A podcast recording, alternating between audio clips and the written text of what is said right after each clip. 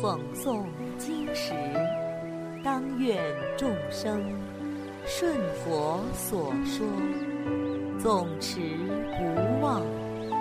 若说法时，当愿众生得无尽变，广宣法要。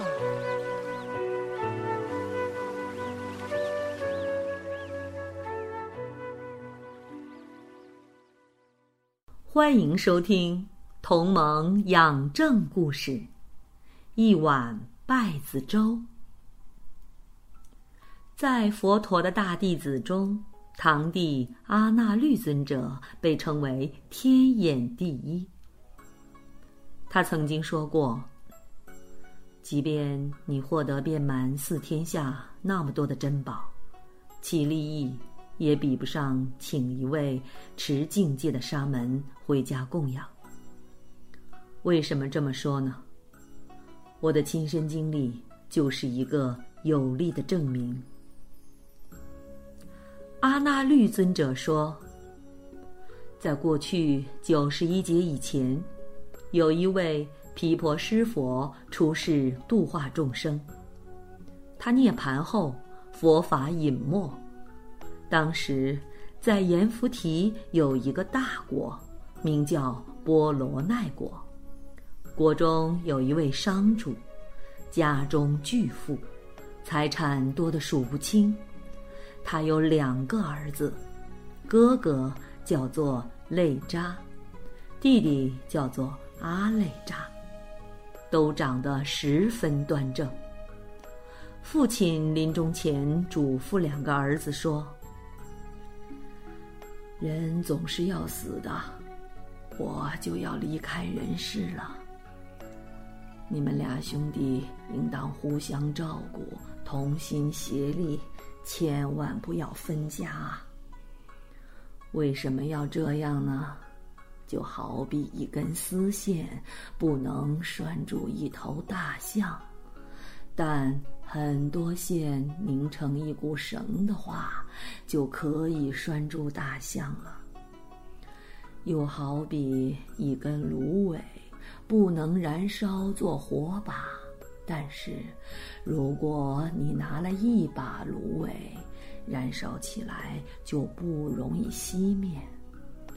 现在你们俩兄弟也是这样。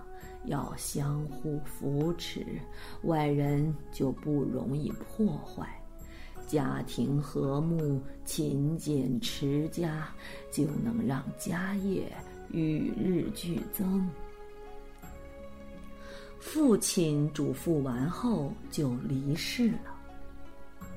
刚开始的时候，兄弟俩遵从父亲的遗教，两家合住了一段时间。后来，弟弟阿累扎的妻子心里想：“我们现在住在一起，碍于兄长的情面，不方便招待宾客。如果分开自立门户，既不会感觉不方便，也可以各自努力成就家业。”想到这些，便对丈夫说了自己的想法。丈夫阿累扎听了之后，觉得这样不妥当，但妻子坚持要这样，引用各种道理，不断的游说丈夫，终于使阿累扎改变了主意，去找哥哥商量，要求分家。哥哥又引用父亲临死前的遗嘱，用很多案例。说清分家的弊端，可阿累扎的妻子还是反复的劝说丈夫。枕边风太强，最后致使阿累扎下定决心要与兄长速速分家。兄长见弟弟的心已无可挽回，只好同意了。分家之后。阿累扎夫妇觉得自己自由了，于是放纵起来，到处结交酒肉朋友，大吃大喝，铺张浪费。没过几年，分给他的家产就被败光，成为了穷人。于是阿累扎就去找哥哥讨钱，哥哥怜悯他，就给他十万块。结果很快就用完了，这样前前后后一共要了六次钱，兄长总共给了阿累扎六十万。阿累扎第七次又来要钱时，哥哥就批评说：“父亲的遗嘱你不听，非要分家。分家之后，你又不知道勤俭持家，把家产都败光了。我前前后后给了你六十万，你还不知足，还来找我要。我可以最后给你十万，以后。”再也不许过来要钱了。弟弟阿累扎挨了批评之后，夫妇二人很是惭愧，于是下定决心洗心革面、勤俭节约，辛勤的治理家业，于是慢慢的富裕起来了。而哥哥累扎却接连遭遇不幸。家业衰减，穷困潦倒，只好去找弟弟要一点钱救救急。结果弟弟阿累扎就讥讽说：“哥哥，您家也会缺钱吗？怎么会来找我借钱呢？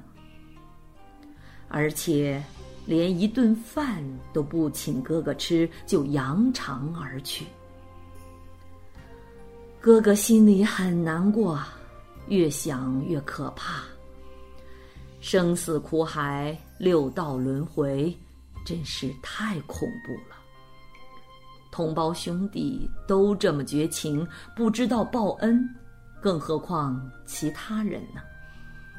于是他心里就生出了强烈的厌离之心，舍弃俗家，进山。静坐修行，精勤思维万法生灭的道理，后来开悟，成就了辟支佛，威仪庄严具足，经常进城乞食。后来一场大饥荒来临，人民都缺衣少食，辟支佛也经常起不到食物。他的弟弟阿累扎家道也逐渐衰落，加上遇到灾年，也是饥一顿饱一顿，只能每天上山砍柴，换取一点低劣的稗子来养家糊口。一天早上，阿累扎上山砍柴。在城门口遇到了辟支佛，正入城乞食。虽然是他的哥哥，但是正果之后，面容有了很大变化，所以阿累扎没有认出来，只是觉得辟支佛威仪庄严，很是赞叹。砍完柴之后，阿累扎又回到城门口，见到辟支佛。端着空钵，正要出城。阿累扎心想：“这是真正的修行人啊！我早上见到他进城，现在却是空手而回。如果他能够跟我一起回家，我就把今天的口粮分给他。”动了这个念头之后，就转身离开了。辟支佛有他心通。知道阿累扎的心意，便跟着他来到家门口。阿累扎见到辟支佛过来，心里非常欢喜，就为他准备好座位，请他上座，然后亲手把自己那份稗子粥端过来，恭敬供养。这时，辟支佛对阿累扎说。你也是又饥又渴，这碗粥我们一人一半吧。阿累扎说：“我们世俗人吃饭时间不固定，随时都可以吃，而尊者您每天日中一食，希望您慈悲接受。”于是辟支佛就接受了阿累扎的供养。辟支佛也被阿累扎的至诚心所感动，心想：饥荒之年，即便是父子，也不愿意把自己的口粮让给对方吃。阿累扎现在能够把自己本来就少得可怜的食物省出来布施给自己，真是难能可贵啊！我应当为他显现神通变化，令他欢喜，让他坚固布施之心，不要生出后悔之心。于是辟支佛就飞到虚空，身上出水冒火，示现种种神通，之后来到阿累扎面前，问他。你有什么愿望啊？我都将满足你。阿累扎见到辟支佛的神通变化，欢喜踊跃，于是就至诚发愿：所有人都想方设法多多的挣钱，我希望我世世代代都不差钱，想要什么都能如愿以偿。又希望将来能够遇到比您功德还要殊胜千万倍的圣贤，能够让我证得漏尽通，断除一切烦恼，得到跟您一样的神通变化。阿累扎发愿之后更加高兴，毗支佛也回到了自己的住所。后来。阿累扎又一次去砍柴时，看到一只兔子，便想要抓住它。等悄悄的靠近时，就快速的把镰刀扔了过去。兔子随即倒地。当他正要捡起兔子时，突然间，那只兔子变成一个死人，趴在阿累扎的背上。阿累扎吓了一跳，赶紧抱住死人的头，竭尽全力想要把他甩掉，但怎么都弄不下来。阿累扎心中惶恐不安，想回到城里让妻子帮忙合力弄下来，但又担心别人看见了不让他进城，于是就等到天黑之后。用衣服把死尸盖住，然后才进城回家。到家之后，死尸自然的从背上脱落，掉在地上，变成一堆黄金，而且成色巨好，光明赫赫，左邻右舍都看到了金光。众人辗转相传。此事就传到了国王耳中，国王派使者过来一看，没见到黄金，只见到了死人。于是使者回去禀告说没有黄金，只是死人。国王又问其他人，又都说是黄金。国王越想越奇怪，又派人来看。这样往返了七次，使者都说法不一，没办法，国王就亲自前往。他见到的是一具快要发臭的死尸，就问阿累扎：“你眼前看到的是什么呢？”阿累扎说：“我看到的是黄金啊。”于是。就取了一点递给国王，国王一见，果然是黄金。于是就问他怎么回事，阿累扎就把事情的经过原原本本告诉了国王，并说：“这一定是因为我布施了辟支佛的缘故。”国王听了，非常的敬佩阿累扎。大加赞叹说：“善哉，你真的得到了大利益呀！能够遇到这样的圣人。”于是就封阿累扎做了大臣。阿那律尊者继续说：“各位，当时的阿累扎就是我。我那一世用了一点点败子粥布施给辟支佛，从那以后，在九十一小节当中，一直转生在天上人间，什么都不缺。还有三个方面尤其奇特：长相庄严。”众人称赞，要什么就有什么。在家之时，我经常游手好闲，不喜欢世间事物。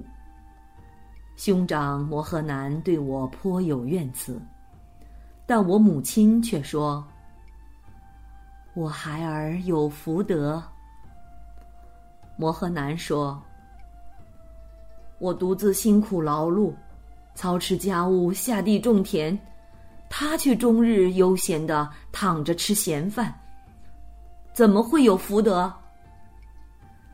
母亲想试验一下，便派我到田里监管农活，却不送食物过来。我就奇怪食物怎么迟迟不来，就派人去要。母亲派人回我说：“无所有。”我再传话给母亲，请把无所有送来。母亲听儿子这样说，于是就取来宝案和一些餐具器皿，用布盖上送给我，还让摩诃南跟着来看。到我面前时，我解开布盖，只见百种美味饮食充满食器。就像这样，其他时间我也心想事成。阿那律尊者说：“纵然一个人拥有四天下的宝物，接近时也会变得一无所有，无法长久。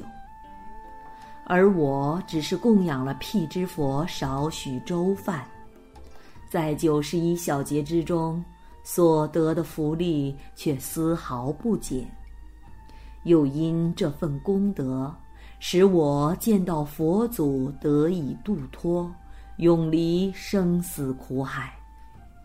因此，可以知道，请一位境界比丘到家中供养，所得到的利益远远多于拥有四天下的珍宝啊！好啦，小朋友们，今天的同盟养正故事已经讲完了，我们下次再见。